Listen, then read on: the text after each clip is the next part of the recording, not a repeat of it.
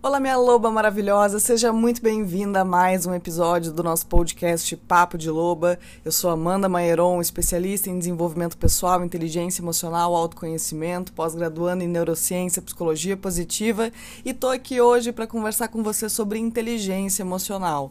Lancei a enquete lá no grupo da Alcateia no Telegram e as lobas escolheram esse assunto para esse episódio de hoje. Então vamos falar sobre inteligência emocional. É claro que o, o, contexto, o assunto inteligência emocional aborda várias vertentes, várias técnicas, várias ferramentas que eu entro de forma muito profunda e detalhada dentro do portal Mulheres Livres, que é a minha escola de autodesenvolvimento para mulheres. Mas aqui eu quero trazer três dicas para você que quer realmente desenvolver a sua inteligência emocional, quer entender como é que funciona esse processo, quer começar aí a ter mais autoconsciência, mais capacidade de regular aí as suas emoções e não ser dominada aí pelos seus predadores emocionais, né? Que é como eu chamo essas nossas vozes sabotadoras, essas distorções que nascem das nossas feridas, né? Das nossas situações traumáticas aí que a gente vive na nossa vida.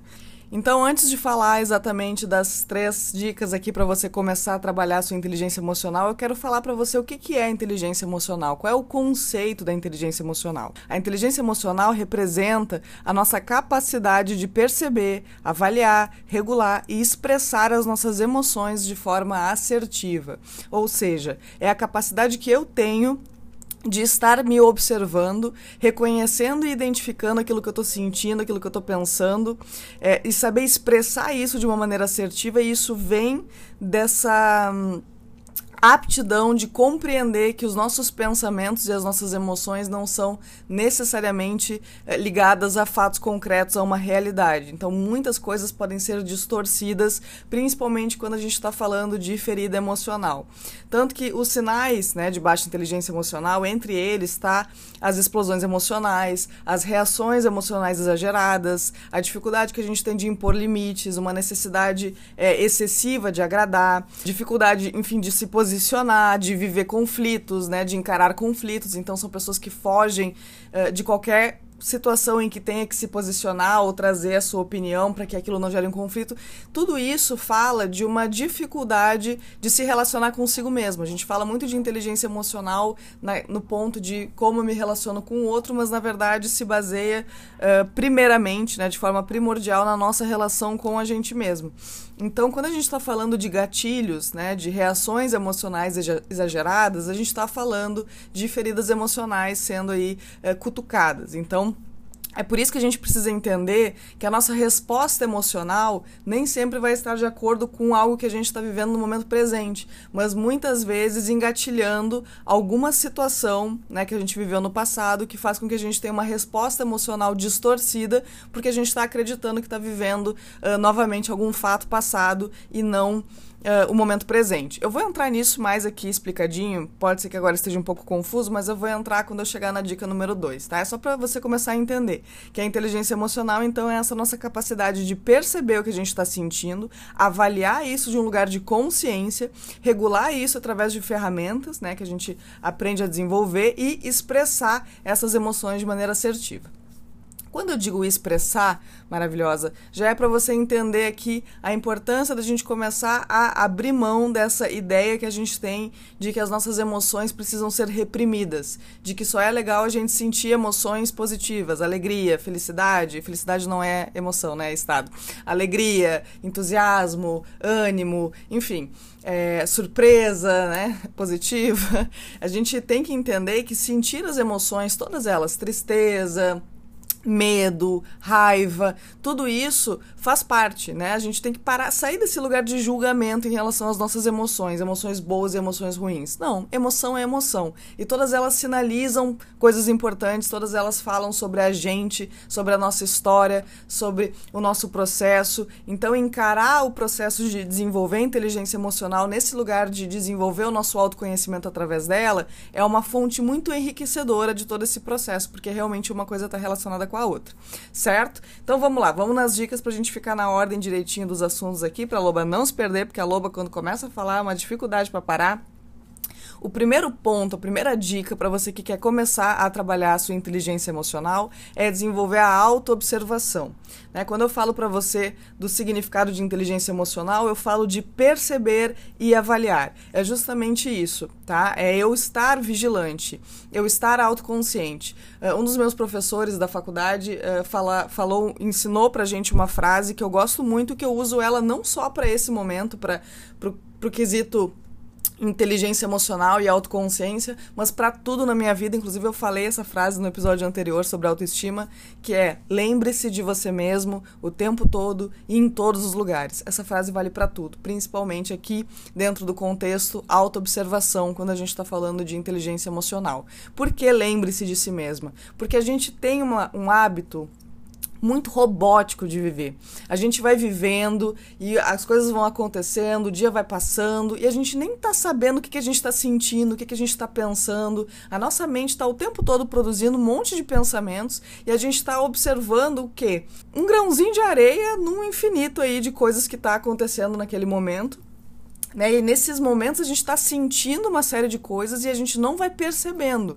Por quê? Porque o estado de perceber o que a gente está sentindo vem da conexão com o presente. Eu só posso me observar se eu estou no momento presente. Se eu estou no momento de ansiedade, muito preocupado com o futuro, ou pensando lá no passado, eu estou com uma dificuldade de entender o que, que nesse exato instante está realmente acontecendo. Então, esse estado de mindfulness, esse estado de autoconsciência, vem de voltar para o momento presente. E a nossa mente, quando a gente vive por muito tempo esse padrão mental, que a grande maioria de nós vive, que nós somos ensinados aqui, principalmente no Ocidente, a viver, que é muito essa parte mental, a nossa mente ela tá sempre vagando entre os tempos, né? Entre o futuro e entre o passado. E como diz Osho, aqui citando mestre Osho, o futuro e o passado não existem, são prisões, e a nossa mente fica aprisionada nesse tempo. Então a vida está acontecendo no exato instante, só que a gente não está nesse exato instante. Então, lembrar-se de si mesmo o tempo todo em todos os lugares é fazer esse processo de aterrar no nosso próprio corpo, de voltar para nós mesmos e se perguntar: o que, que eu estou sentindo agora? Agora? O que, que eu estou pensando agora? Se eu perguntar para você agora, minha lobo, o que, que você está sentindo nesse momento que você está ouvindo esse podcast? Talvez agora que eu te convidei para se observar, você vai perceber que você pode estar tá sentindo um pouco de preocupação com alguma questão, um pouco de angústia, um pouco de fome, um pouco de medo, sei lá o que, que você vai perceber aí que você está sentindo de maneira mais profunda. Mas perceba que até o momento de eu perguntar para você, você não estava se dando conta que estava sentindo tudo isso. Então, a gente já começa. O primeiro passo para desenvolver inteligência emocional é a gente aprender a se observar de forma constante, reconhecer o que eu sinto. Não adianta eu querer desenvolver inteligência emocional se eu nem sei uh, qual é a qualidade das minhas emoções. E quando eu digo qualidade, eu não digo de bom ou ruim, mas de que emoções eu estou sentindo. É, dentro do portal Mulheres Livres, na aula de inteligência emocional na prática, eu disponibilizo até um, um PDF que tem todas as nossas emoções para a gente ter até mais facilidade de reconhecer a emoção que a gente está sentindo através dos tipos, né, de todos que existem, porque realmente é difícil. A gente não é ensinado. Infelizmente, inteligência emocional não é algo ensinado na escola, deveria, mas não é. Então, o primeiro passo é eu assumir, é eu me tornar essa observadora de mim mesma e das minhas emoções. E uma prática que auxilia muito nisso é você ter um caderninho ou um diário, não para anotar, né, enfim, como foi o dia, aí o dia foi legal, não. para você anotar os seus pensamentos, as suas sensações, você ficar observando, né? Nossa, aquela atitude do meu chefe hoje disparou em mim uma sensação de rejeição, de desvalorização e anotar isso, começar. Isso é autoconhecimento na prática. Quando as minhas lobas perguntam, Amanda, como eu desenvolvo autoconhecimento? Eu não vou dizer para você que é um livro que você vai ler, um vídeo no YouTube que você vai ouvir, ou sequer só as minhas aulas que você vai fazer. Você precisa assumir essas práticas de reconhecer as tuas emoções, os teus pensamentos e o que no teu dia a dia engatilha essas emoções. E para isso você tem que estar tá sempre se observando, sempre se perguntando o que, que você está sentindo, o que, que você está pensando, qual é a energia que você está a todo momento. É claro que a gente não consegue fazer isso o tempo todo, esse estado de mindfulness, né, de presença, eh, não é algo que a gente consegue, pelo menos não, né, nós aqui que estamos começando a dar esses passos. 24 eh, horas por dia são momentos que a gente consegue lembrar de opa, voltar para o presente o que, que eu tô sentindo, o que, que eu tô pensando, o que, que tá me incomodando. E vocês vão ver que conforme vocês vão fazendo esse movimento de voltar para o momento presente e trazer o foco para o que vocês estão sentindo, uh, vai dar uma sensação de tranquilidade muito grande para vocês. Porque muitas vezes o que está nos tumultuando e nos angustiando é justamente a resistência que a gente está tendo em relação às nossas emoções, que estão ali sinalizando algo que precisa ser olhado. E no momento que a gente olha aquilo, já vai suavizando, já vai ficando mais calmo, mais tranquilo. Se você quiser uma indicação de livro para ler sobre isso, eu indico o livro Consciência do Osho, que é um livro que me trouxe muito essa, um, essas questões em relação a passado, a futuro, a quanto a nossa mente se aprisiona nesses tempos que não são reais e do quanto esse estado de consciência, de autoconsciência, nos traz esse lugar de equilíbrio que vem justamente do centramento, do reconhecimento do que a gente está sentindo, do que a gente está vivendo. Mas enfim, foco aqui na inteligência emocional. O primeiro passo passo, então, é se tornar uma grande observadora de si mesma, lembrar de você o tempo todo, em todos os lugares, sempre que possível. A segunda dica maravilhosa é consciência das feridas emocionais. Aqui, né, mais uma vez, eu não consigo entrar numa profundidade muito grande, mas o que, que a gente tem que entender? Que tudo que a gente vive no nosso dia a dia, na nossa vida, no nosso trabalho, nas nossas relações, é tudo uh, tudo fora de nós, absolutamente tudo fora de nós, tem o significado que a nossa mente coloca. E esse significado ele está diretamente relacionado com algo que a gente já viveu, alguma coisa que a gente aprendeu sobre aquilo. Então, um exemplo bem bobo: a cadeira. Né? Eu vejo uma cadeira, eu já entendo o que, que é a cadeira e para que, que serve a cadeira. Mas por quê? Porque quando eu estava me desenvolvendo, né, lá, quando eu era pequenininha, alguém me disse, me mostrou: ó, a cadeira serve para sentar. Então, este, este móvel aqui, quando você vê, você sabe que é para sentar. Ok, entendi. Então, em um lapso de tempo, milésimo, nem, nem, sei, nem sei definir a rapidez aqui, quando eu vejo uma cadeira, a minha mente busca, opa, significado, ah, cadeira, sentar, beleza. Buscou no meu banco de dados. É isso que eu quero trazer para você como exemplo, né? E como é uma coisa muito do nosso dia a dia, é muito fácil a gente identificar, né? A cadeira é cadeira, uma caneta é uma caneta, serve para escrever. Mas por quê? Porque a gente aprendeu assim. Tivemos uma série de experiências na nossa vida que nos mostraram, que mostrou para nossa mente, que registrou na nossa mente para que serve a cadeira, para que serve a caneta, ok? Então, nesse milésimo de segundos em que eu vejo uma caneta, eu automaticamente parece que eu já sei do que, que serve, mas o que acontece é a minha mente indo buscar lá no meu banco de dados quais informações ela tem em relação àquele objeto, aquela situação, aquela coisa, e ela vai buscar o significado que a nossa experiência nos trouxe daquela coisa. E aí eu vou entendê-la dessa forma. Por que, que eu estou trazendo isso com tanta ênfase, com esse exemplo tão bobinho? Para você entender o quanto é, a gente pode ser engatilhado de forma negativa para situações traumáticas. Por quê?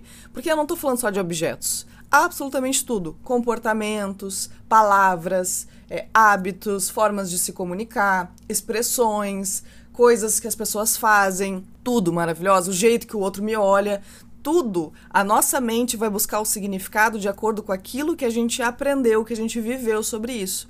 Então, entender que uma determinada atitude do meu parceiro, do meu chefe, um olhar torto, uma expressão, algo que disse, uma forma que se comunicou, não necessariamente é, são fatos concretos de que eu estou vivendo, por exemplo, uma rejeição, um abandono, uma desvalorização é, uma afronta, uma ameaça. Claro, às vezes é, né, maravilhosa. E as nossas emoções também servem para sinalizar. A raiva, quando alguém vai invadir um limite nosso, então a raiva vem e é essa emoção que libera aí hormônios para nos deixar até mais fortes, para a gente poder reagir, se defender, se proteger. O medo também é uma forma da gente identificar riscos e perigos e poder se proteger também. Só que às vezes a nossa mente coloca significados em situações que são o que a gente chama de gatilho, em coisas que talvez não sejam a realidade, que é o processo de reagir de uma maneira exagerada emocionalmente frente a situações onde não necessitava a gente agir assim, que é as explosões emocionais em momentos onde não havia necessidade para isso.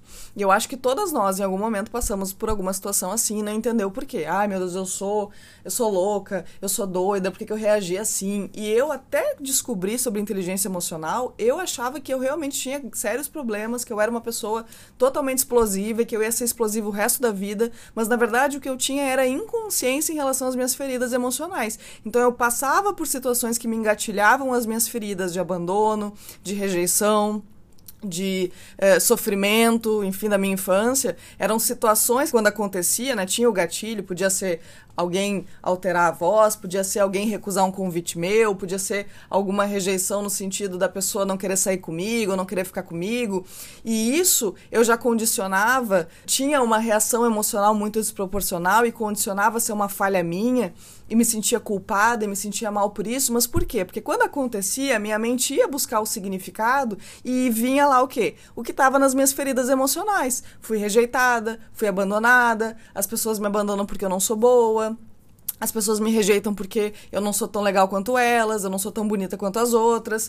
O que as minhas feridas emocionais contam para mim, que óbvio são mentiras, é o que a minha mente busca como significado quando eu tenho uma ferida não cicatrizada e tô ali vivendo de maneira inconsciente os meus processos e sendo engatilhada por essas questões que a minha mente, quando busca o significado, encontra a distorção.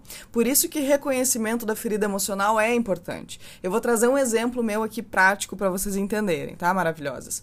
Eu tenho um problema, tinha, né? Não é mais um problema. Muito grande com a espera, me fazer esperar era uma coisa assim, claro, eu acho que ninguém gosta muito de esperar, tá? Mas aqui eu tô falando de resposta emocional exagerada. Então eu tinha uma raiva tremenda, me fazia esperar nos lugares sozinha. Tipo, marcou um encontro comigo três horas, eu chegava três horas em ponto e a pessoa demorava 15, 20 minutos para chegar e me deixava sozinha no lugar. Isso me trazia uma raiva muito grande, uma sensação muito ruim de verdade, a ponto de eu levantar e ir embora ou brigar com a pessoa. Era uma coisa bem assim, né? Me incomodava muito. E eu não entendia por quê. Achava que era alguma característica minha e me deixava levar pelaquela emoção. Só que o que, que acontecia?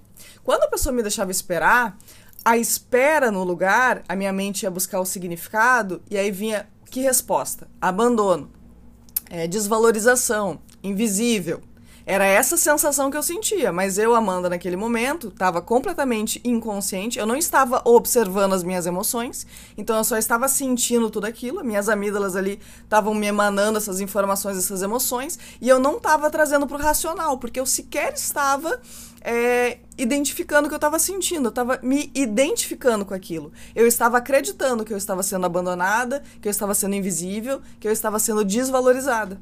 Então eu tinha uma resposta emocional de acordo. Eu ficava ofendida, eu ficava braba, eu ficava triste e eu achava que aquilo realmente estava acontecendo. Eu não tinha a inteligência emocional de reconhecer que aquela situação estava me disparando um gatilho e que talvez essa pessoa só tivesse uh, se atrasado no trânsito perdido a hora, que a pessoa não, não é menos minha amiga porque se atrasou para um compromisso, que eu não estava sendo menos importante para essa pessoa. Quando vê essa pessoa tem dificuldade em cumprir os horários, isso não fala sobre mim, mas perceba que a não identificação dessas feridas faz a gente distorcer muito a realidade e isso gera sérios problemas pra gente, né, de convívio.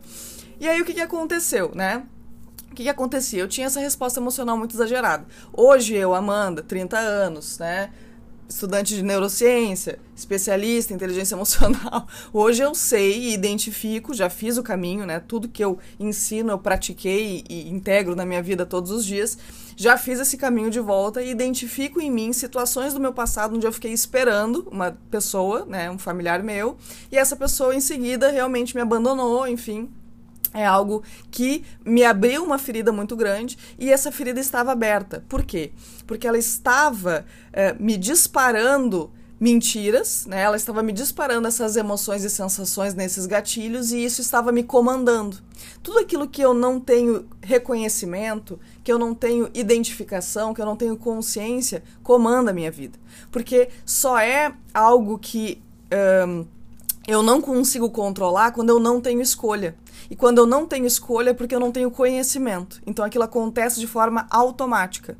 Então no momento que eu, Amanda, identifico que eu tenho uma ferida emocional em relação a esperar, eu hoje não chamo mais essa ferida de ferida aberta. A ferida ainda está ali, ela está cicatrizada. Porque eu, dentro das minhas aulas, para as minhas lobas, eu nunca falo de ferida curada. Porque a cura dá a impressão que fechou ali, foi embora e nunca mais vai incomodar. Não, é ferida cicatrizada. Por quê? Porque a cicatriz, ela pode não sangrar, mas ela arde. Então, quando eu tô passando pelo processo ali, por uma situação onde eu tenho que ficar esperando, a minha cicatriz vai arder, porque a minha mente vai buscar o significado lá no meu baúzinho e ainda vai vir a situação do meu passado. Só que eu, Amanda, hoje consciente de que eu tenho essa ferida e essa questão, eu vou trazer do meu emocional, da minha resposta emocional, pro meu hipotálamo, pro meu lobo frontal, pro lobo. eu falo bastante sobre inteligência emocional também dentro de uma live lá no meu Instagram. Se você ainda não me segue, segue lá que tem muito conteúdo valioso e gratuito para vocês, tá? Arroba Amanda. Então traz para o meu lobo, que é essa parte que faz uh, o senso crítico, a racionalização de não, peraí, o que está acontecendo nesse exato instante? Eu estou realmente sendo abandonado ou essa pessoa só se atrasou? Calma, eu preciso responder de maneira emocional exagerada, eu preciso me sentir dessa maneira, eu vou racionalizar. Eu não vou entrar na distorção, eu não vou entrar no cenário ilusório ali porque eu fui puxada de volta para o meu passado, para aquela situação de abandono, onde eu relacionei uma coisa com outra. Consegue consegue perceber, maravilhosa? Então, esse é o processo. É claro que com o tempo, o que começa a acontecer?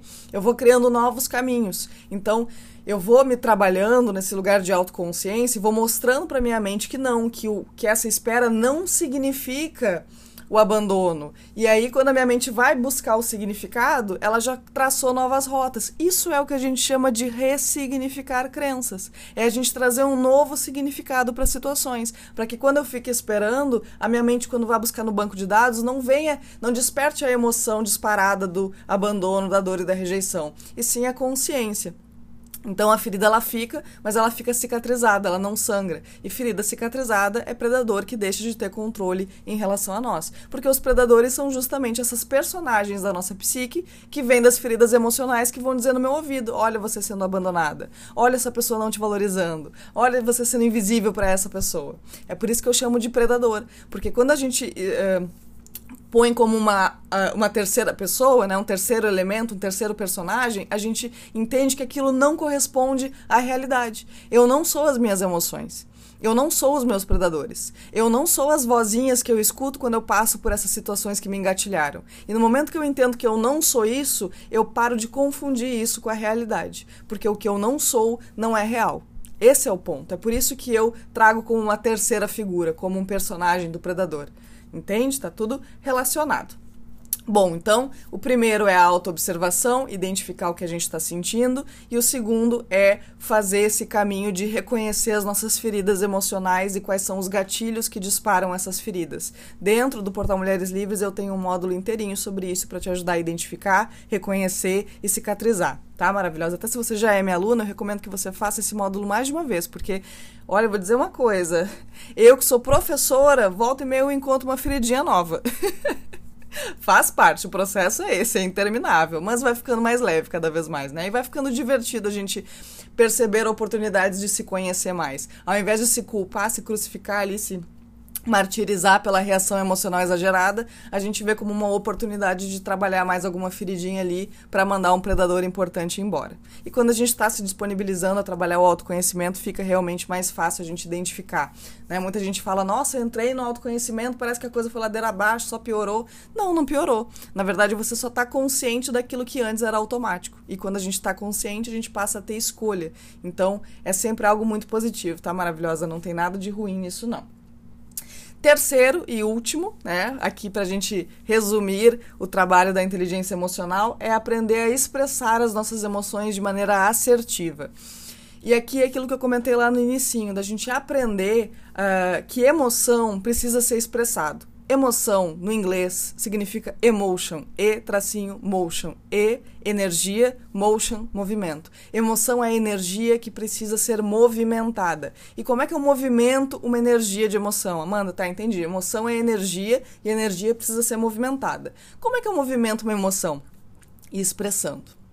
Então, cada emoção tem uma maneira de se expressar, né? Uh, a vergonha, a gente uh, fala, né? A gente é interessante a gente comunicar. Eu tenho uma aula dentro do portal só sobre expressar emoções desconfortáveis, lidar com emoções desconfortáveis como raiva, medo, vergonha. Mas a vergonha é a gente uh, comunicar para alguém, falar para alguém da nossa confiança, para que a gente veja quando a gente fala em voz alta e a pessoa não nos julga, não nos reprime, a gente percebe que não era nada tão grave assim, é uma forma da gente expressar ou dar risada da situação, parar de dar tanto significado para coisa, né? Porque lembrando, tudo fora de nós tem o peso e o significado que a gente escolhe colocar. Então não dá tanto valor, não dá tanto peso para a situação.